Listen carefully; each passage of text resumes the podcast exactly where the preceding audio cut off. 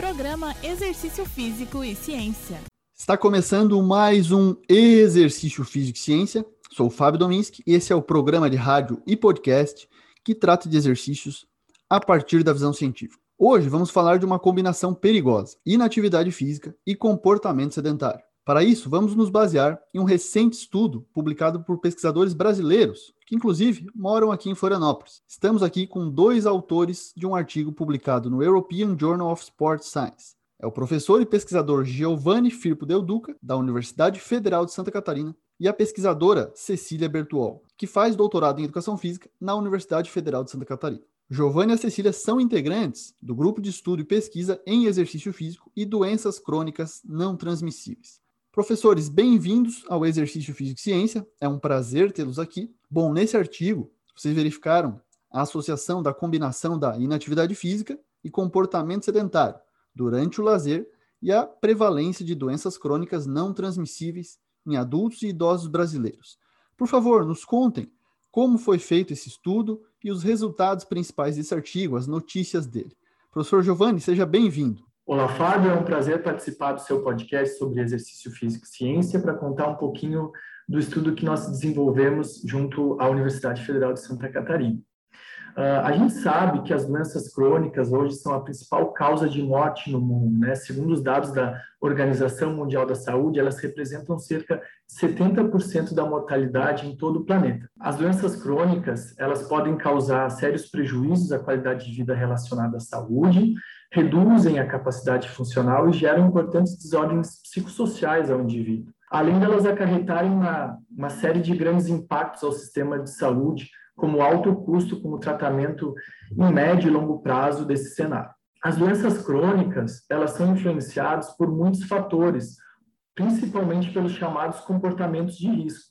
Dentre eles, nesse cenário, a gente destaca a inatividade física e o comportamento sedentário. Embora a maioria das pessoas elas tratem da atividade física e comportamento sedentário como sinônimos, é importante a gente destacar que elas têm conceitos completamente distintos.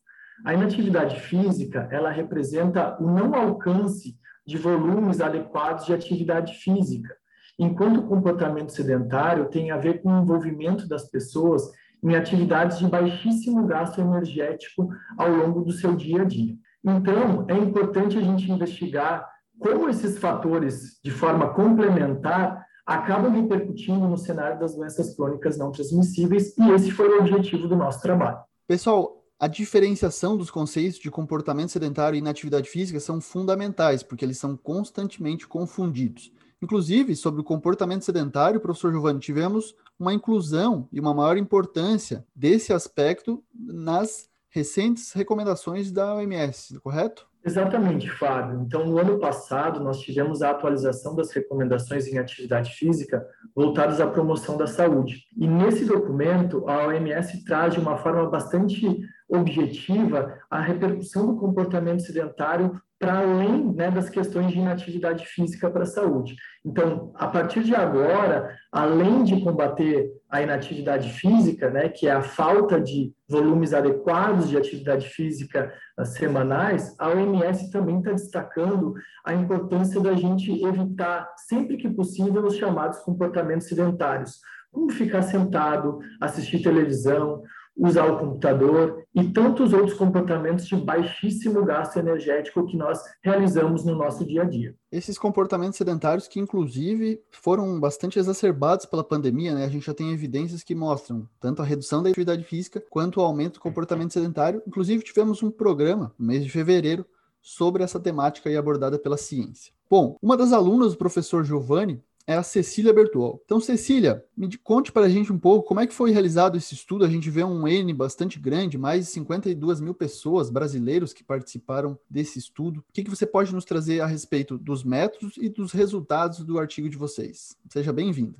Oi, Fábio, tudo bom? Primeiramente, gostaria de agradecer a oportunidade de participar aqui do podcast.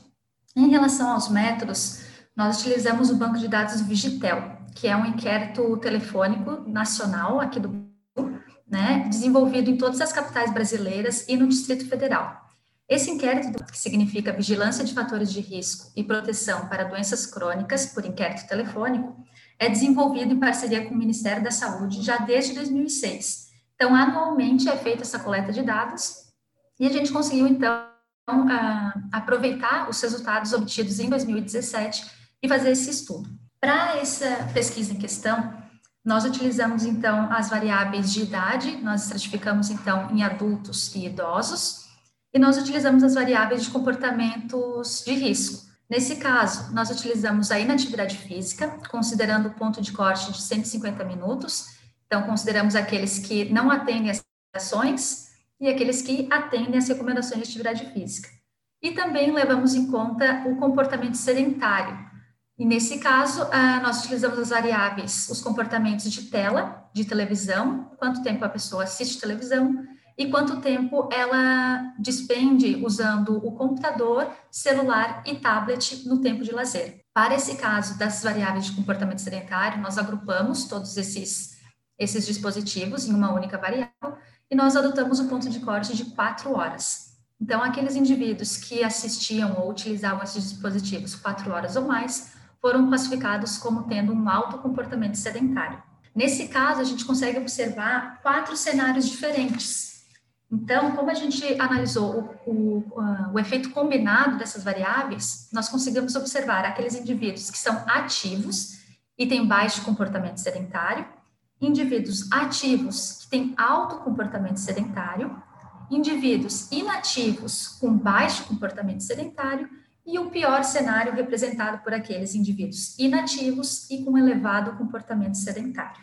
Isso aí é interessante, porque no meu caso eu sou um indivíduo ativo, mas com alto comportamento sedentário. Né? Então, às vezes as pessoas acham que uma coisa anula a outra. Então, entender bem a parte conceitual, as definições é importante também por conta disso.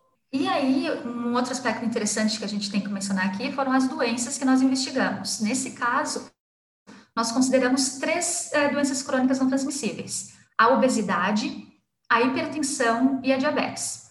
A obesidade foi considerada a partir da classificação da OMS, da Organização Mundial de Saúde, então aqueles indivíduos que tinham um IMC maior ou igual a 30 kg por metro quadrado foram considerados obesos.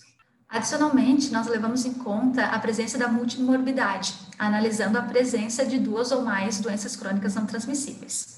Nossos resultados, nós conseguimos observar dados bastante interessantes. Em relação a essa multimorbidade, foi possível observar uma, que a proporção de indivíduos ativos e com baixo comportamento sedentário reduzia à medida que uh, as doenças crônicas, uh, à medida que o número de doenças crônicas ia aumentando. E, por outro lado, em contraste, os indivíduos inativos com alto comportamento sedentário, essa proporção né, desses indivíduos aumentava com a presença de doenças crônicas não transmissíveis. Então, o que, a gente quer dizer com isso? Aqueles indivíduos classificados com o pior cenário eram aqueles que, de fato, tinham a maior ocorrência das doenças investigadas, obesidade, diabetes e hipertensão. Além disso, a gente conseguiu observar alguns outros dados, é, combinando, então, né, esses comportamentos de risco. Foi possível observar que os idosos classificados como inativos um alto ou um baixo comportamento sedentário tiveram chances aumentadas para as três doenças investigadas.